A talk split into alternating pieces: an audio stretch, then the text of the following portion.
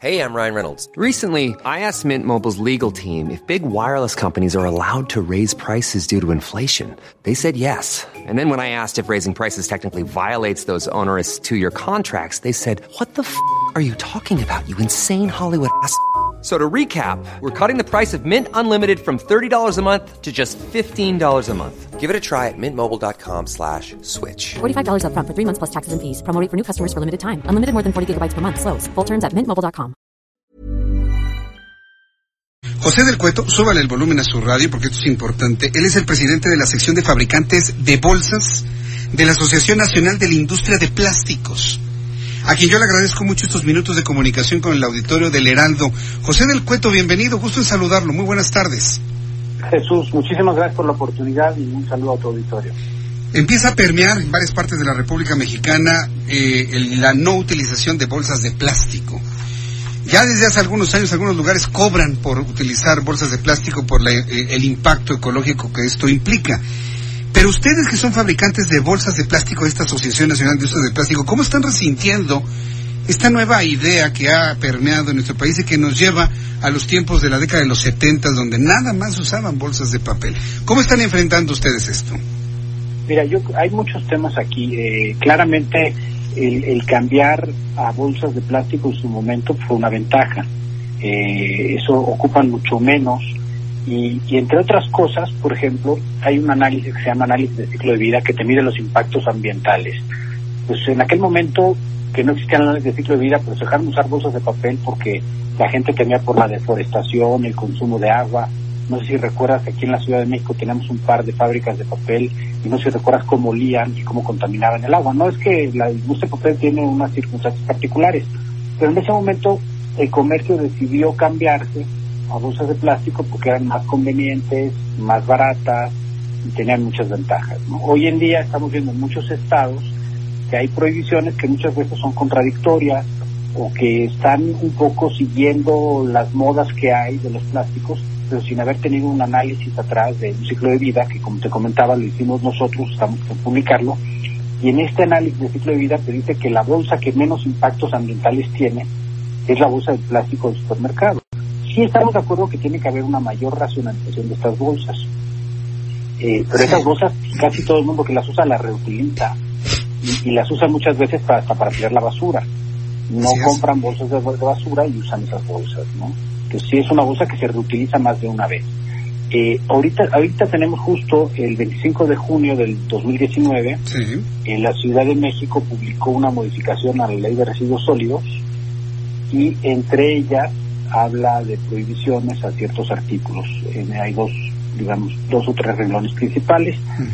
Uno es el de las bolsas de plástico al consumidor, eh, que habla de que las bolsas de plástico está prohibido todo lo que sería la comercialización, distribución y entrega de bolsas de plástico al consumidor en los puntos de venta de bienes o productos, excepto si son compostables.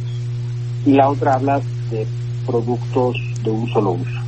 Ahorita me voy a concentrar más en la de bolsas de plástico porque entra en, en- en- en efecto, entra en efectos el día primero de enero del año que viene cuando lo de los otros productos es hasta el 2021. Ay, Eh, Aquí quisiera yo preguntar, José del Cueto, ¿cuántos, eh, ¿cuántas familias o cuántas personas directamente están involucradas en la producción de bolsas de plástico en México? Es decir, ¿cuántas, cuántas fuentes de empleo produce el hacer bolsas de plástico? Bueno, mira, el- el- las bolsas de plástico, todas son todas las bolsas de plástico flexibles, eh, son el 23% de la, del valor de la producción total de plástico. Son eh, unas ocho- 843 empresas y son 44 mil empleos, 44.154 empleos directos. Eh, nada más en la Ciudad de México, ahí estás hablando de 8.270 empleos. Claro que en la Ciudad de México nos llegan bolsas de toda la República. Entonces esto va a impactar a todos los estados en toda la República, porque estamos hablando de uno de los principales mercados de, nuestro país. Eh, sin embargo, pues, aunque nosotros hemos estado en contacto con, con la Secretaría de Medio Ambiente desde antes de que se publicara esta ley, cuando estaba todavía en, en el Congreso del Distrito de la Ciudad de México, eh, no nos han escuchado, eh, porque realmente la prohibición habla de bolsas de plástico al consumidor y eso deja abierto a muchos términos. Entonces, son todas las bolsas, son las bolsas de acarreo, son las bolsas de que llamamos bolsa de camiseta, ¿no? la bolsa que te dan en el supermercado, o, de plano quieren todas las bolsas. Eh, eh, yo no sé, me imagino cuál sería el caos, supongamos que ahorita que prohíban las bolsas de basura, o que quisieran prohibir las bolsas de basura, el, sistema de limpio de la Ciudad de México ya está trabajando al límite. No sé qué pasa si ahorita quitamos las bolsas de plástico. Las negras, ¿no? Las de basura, las... Cualquiera, incluso las de camiseta, porque la mayoría de la gente utiliza las bolsas de camiseta para tirar su basura.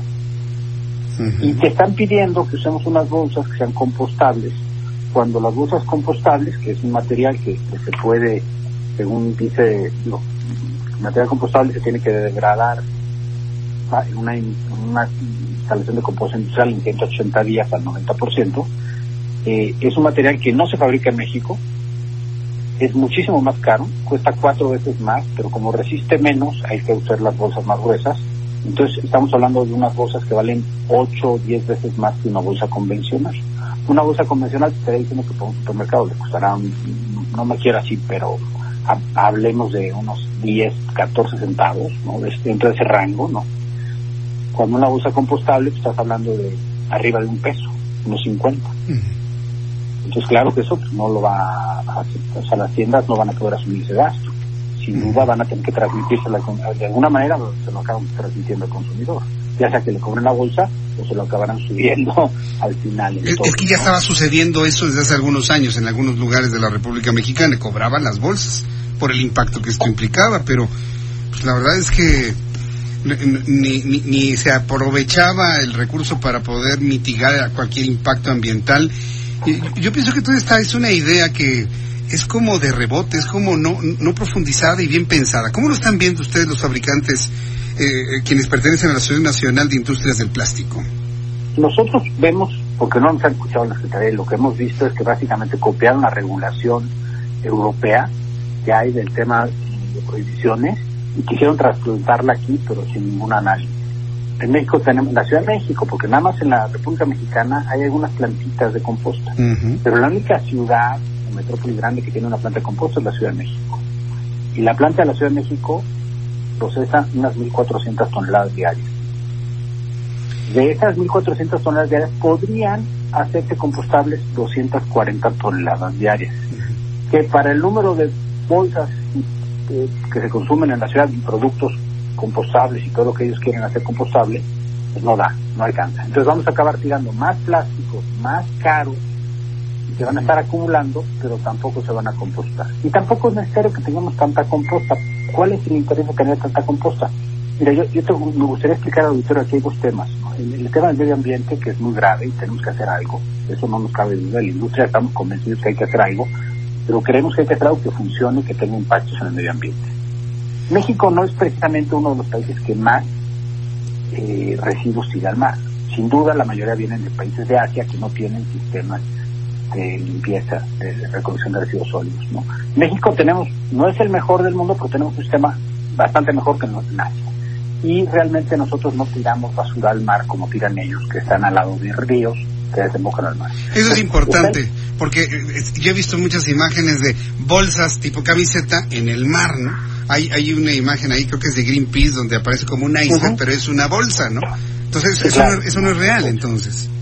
No, bueno, sí es real, que hay mucha basura en el océano, sin duda. Y esa basura viene sobre todo de Asia, de grandes ciudades que han crecido muchísimo en Asia y que no tienen sistemas de limpiar correctos.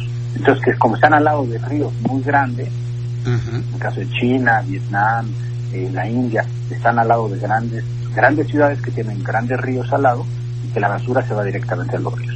En México no es el caso. Entonces, sí tenemos que cuidar nuestras playas y que los residuos no lleguen a los ríos y no lleguen al mar. Pero luego está la otra cara de la moneda que es el calentamiento global. Que ese también nos tiene que preocupar. Esta niña Greta, que vino hace poco a hablar también del tema, pues el impacto en el calentamiento global es a consecuencia de los gases de efecto invernadero.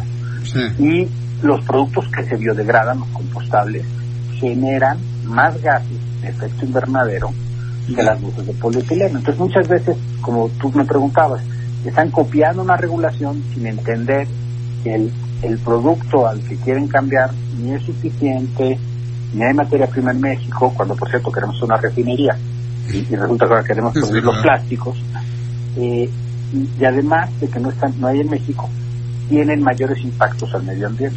Sería el En colmo. el análisis que hicimos de ciclo de vida junto con otros de otros países que todos más o menos dicen lo mismo, pero hicimos uno con las condiciones de México, las bolsas eh, que menos impacto tienen son las de polietileno.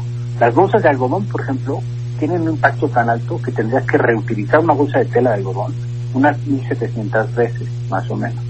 Pero pues son las que están utilizando en los súperes, se, se sienten muy ecológicos, ¿no? Y ponen toda su verdura en las de bolsa de algodón. La, la verdad es que falta mucha información al público, ¿no? De Claro. cuáles son los verdaderos Sí. impactos, de qué materiales están utilizando. ¿Ustedes van a promover algún tipo de campaña o sería una campaña que tengan que hacer el gobierno? Mira, nosotros vamos a promover el resultado del análisis de ciclo de vida que hicimos y, Sí. y vamos a promover lo que nosotros creemos que es lo mejor, que es que haya bolsas, que las bolsas se reutilizan hoy en día, que haya más bolsas reutilizables. Estamos hablando de una norma de bolsas reutilizables.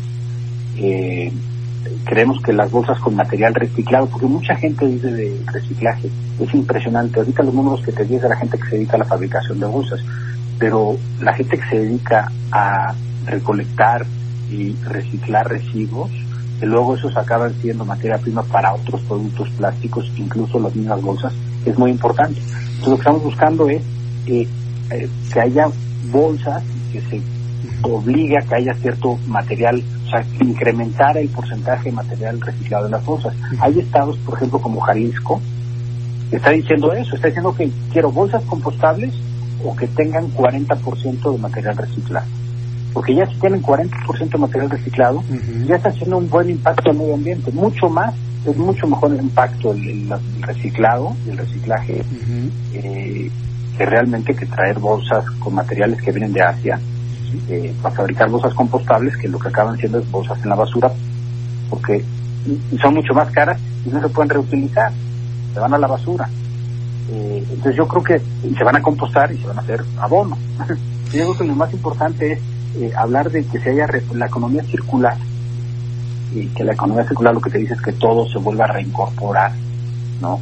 Y sí, los ciclos orgánicos y todos esos materiales orgánicos se vuelvan a recuperar en un ciclo orgánico, se hagan compost y se vuelvan otra vez al medio ambiente. Bien. Y los materiales técnicos como el plástico se reciclen constantemente, ¿no? Creemos que ningún plástico debe de acabar en el medio ambiente de ninguna manera Sí. y es necesaria una separación. En eh, o sea, que realmente el sistema de recolección, estamos viendo un cambio, o sea, perdón, pero si las bolsas de camiseta que la gente es la que utiliza para tirar la basura, y ves, y te toca ir en el tráfico atrás de un camión de basura, y vas viendo cómo van cinco o seis gentes en el camión que al mismo tiempo están prepenando las cosas. o sea, yo creo que podemos mejorar mucho en el sistema de recolección de basura antes de pensar que estamos como Europa para hacer todo compostable. Creo que hay muchísimo camino para hacer en el tema de que el gobierno, el tema de recolección de basura funcione bastante bien. Es que la siempre- separación hay una norma que se exija que se cumpla la norma y que sea para toda la República. Eso sucede, siempre nos quieren comparar con países de Europa. José Cueto, se me está terminando el tiempo del programa. Yo quiero agradecer mucho estos minutos de comunicación con el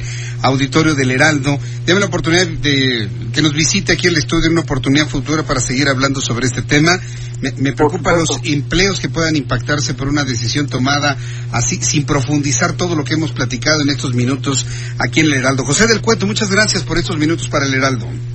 Así, Jesús Martín, muchísimas gracias y encantado les presentamos el estudio de ciclo vida en cuanto tengamos. Ya está listo, ya nada más es cuestión de, ir para Yo- yo pendiente para recibirlo y comentarlo. Gracias, José.